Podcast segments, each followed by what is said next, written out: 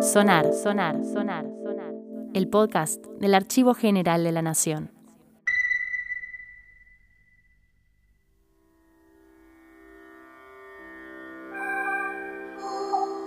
Bienvenidos y bienvenidas a un nuevo episodio de Sonar. En esta oportunidad, los y las invitamos a volver al pasado para recuperar y analizar el vínculo entre los artistas y la política a comienzos de la década del 50 a través de uno de los programas radiales más importantes de aquel momento. Pienso y digo lo que pienso. Todas las noches de lunes a viernes, don Enrique Muño conversa con sus muchos amigos de todo el país en esa forma tan criolla, simple y llana que lo caracteriza. Este ciclo de audiciones de 5 minutos de duración se transmitía de lunes a viernes a las 20.35 horas por Radio Estatal El Mundo. Su conducción estuvo a cargo de Enrique Muño, actor clásico de cine y teatro nacido en España en 1881. Cada episodio estaba organizado a través de un tópico que respondía a una problemática coyuntural, tanto del orden nacional como internacional. La mayor parte de los episodios fueron protagonizados solos por Muño, y luego, a medida que se acercaban las elecciones de 1951, fueron invitados a participar personalidades destacadas de la cultura argentina. La adhesión política de Muño con el peronismo fue temprana, y la manifestó en el ámbito artístico, gremial y también participando del aparato de propaganda estatal. En este sentido, este micro radial debe ser entendido como un canal más de comunicación de la Subsecretaría de Prensa y Difusión, a través del cual se transmitía el mensaje oficial a la sociedad. El ministro del Interior, Ángel Gabriel Borlengui, en el acto de asunción de Raúl Apol, hacía referencia al rol de la subsecretaría en el gobierno y el proyecto peronista la importancia de esta repartición del Estado es una importancia que hace a la vida democrática del país. El gobierno no cumpliría con su deber si no le informara al pueblo. Y el presidente que muy a menudo toma la radio para decir su palabra a la nación, que ocupa las tribunas para que sepan cuáles son sus propósitos, cuáles son sus ideas, y al mismo tiempo que cuál es su obra, tiene derecho y tiene la obligación, repito, de decirle a la nación toda cuál es la obra que se está realizando.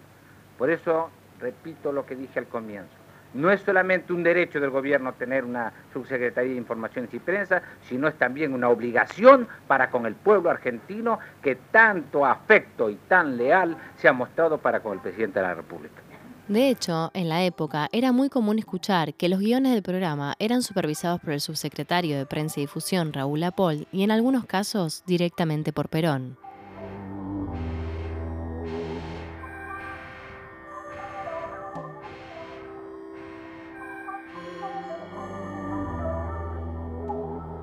Pienso y digo lo que pienso, debe ser considerado un grano de arena en el inmenso sistema de comunicación artístico y cultural del peronismo, cuyo aporte estaba dado por la revalorización de la estética y la tradición de la cultura argentina.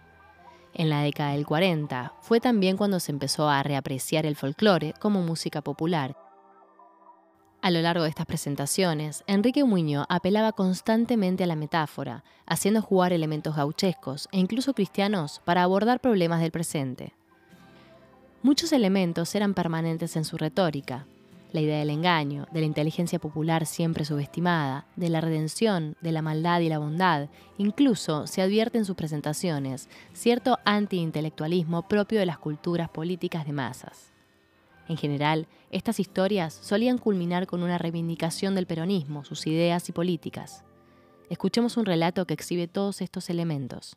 Cuentan que una vez el diablo, para perder a una vieja muy devota, se disfrazó de San Antonio, que era el santo preferido de la dueña. Y al caer la tarde, la fue a visitar a su rancho pidiéndole hospitalidad. Al verla con esas pilchas, la mujer se arrodilló y después de bendecirlo le dijo, pero ¿para qué se molestó en bajar de su altar? No es molestia, dijo el diablo, muy meloso. En el cielo supimos que usted está pasando apuro y yo fui comisionado para ayudarle en lo que guste pedir. Y ahí nomás sacó el lápiz y papel para anotarle los pedidos, que debían ser tres, según la tradición del infierno. La pobre vieja se sintió desconcertada, pero de repente se le encendió el corazón de madre y pidió, quiero que mi único hijo que está preso recobre la libertad. Concedido, dijo el diablo y que vuelva a la querencia, agregó rápidamente. Y ya van dos, le dijo el diablo. Piense bien.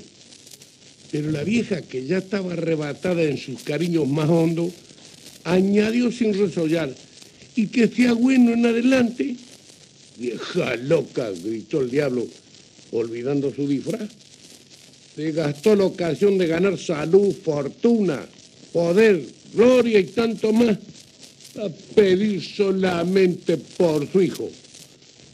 La mujer lo miró. Entonces de hito en hito comprendió y respondió, ¿y cómo puede asombrarse un santo de lo que una madre ansía? Y sospechando el engaño tomó agua bendita de un tazón y se lo echó al forastero, que se apagó como fuego, dejando el aire impregnado de azufre. Cuando alguien viene a decirme que se siente preocupado porque los hijos del país ganan mucho y porque se le ha dado tanto a los pobres, por más que se disfracen de santo y se finjan afligidos por la patria, buena madre que nunca olvida a sus hijos, se acuerda de aquella historia, repito, como con la vieja, ¿y cómo puede asombrarse un santo de lo que una madre ansía? El diablo, mi hijo, tiene una cona muy grande y se la pisa al andar. Y es añudo que hable bien si en el fondo piensa mal. La patria, como una madre, querrá siempre el bienestar de sus hijos y mucho más de aquellos que nacieron para sufrir los menos favorecidos. Quien le reproche su preocupación por ellos traiciona los sentimientos más santos y en sus quejas y protestas se le ve la cola al diablo. Esto se lo dice un hombre que no se enreda en palabras ni lo bobean con discurso. Otro arquetipo que predomina en los relatos de Muño es el gaucho obrero una figura sufrida, explotada, perseguida por los poderosos que encuentra su redención recién con la emergencia del peronismo, quien acude en su defensa armándolo de leyes justas y herramientas económicas para tener una vida digna. En la narrativa de Muño, el sujeto popular, el gaucho, el trabajador, no solamente experimenta un cambio sustancial en su condición económica social, sino que también se transforma en motor de un nuevo movimiento político. ¿Qué significaba el peronismo para este sujeto social? Me decía un viejo cantor, resumiendo su experiencia de fogones y de rejas, que mil veces alumbrada con chispa de contrapunto y fuego de serenata. La palabra es don del cielo, solo concedido al hombre pero la palabra envuelta en alas de una canción o en la música del verso es un milagro en que Dios manifiesta su grandeza. Y dijo verdad muy grande, pues siempre fueron poetas los que guiaron a los pueblos por los caminos del bien. Por eso yo, en el empeño de comentar emociones y sucesos de esta hora magnífica que vivimos, Fui a buscar en Martín Fierro inspiración y consejo. Nadie pintó como Hernández a través del héroe humilde la historia del gaucho pobre, que es el paisano argentino, que es el pueblo, sin amparo, perseguido por una mala justicia y un privilegio soberbio, realizó grandes empresas en la guerra y en la paz y a pesar de sus desgracias, o mejor, templado en ellas, conquistó las clarísimas virtudes de la raza, el valor y la lealtad.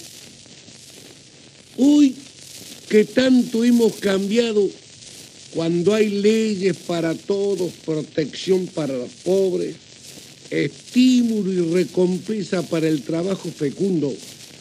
Hoy que al rancho más modesto llegó un justo bienestar, cuando los hijos del país, ayer los más olvidados, el paisano y el obrero, se sientan en el gobierno vigilando las conquistas que ganó el justicialismo.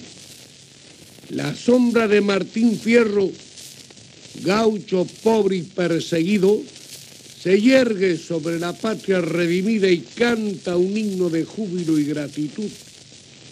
Al fin llegaron los tiempos con que soñara el poeta. Tiempos buenos, de justicia para el pobre. La realidad superó los anhelos del cantor y yo siguiendo sus huellas la canté aquí humildemente. ¿Por qué deber de argentino celebrar los bienes que Dios nos dio? y ahora doy fin a mi empresa. Agradezco la atención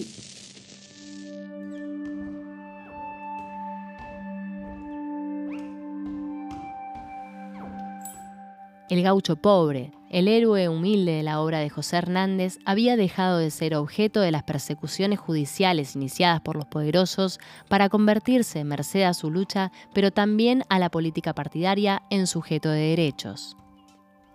Los audios que escuchamos corresponden al Fondo Acervo Gráfico, Audiovisual y Sonoro perteneciente al Archivo General de la Nación. Quienes quieran conocer más sobre el acervo sonoro del Archivo General de la Nación, los y las invitamos a visitar la nueva plataforma que se lanzó con motivo del Bicentenario, agnbicentenario.mininterior.gov.ar.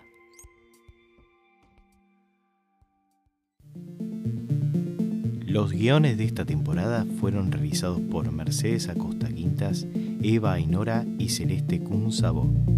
La edición y producción estuvo a cargo de Gonzalo Ruiz. La locución fue de Celeste Kunzabó y la coordinación de Diego Echezarreta.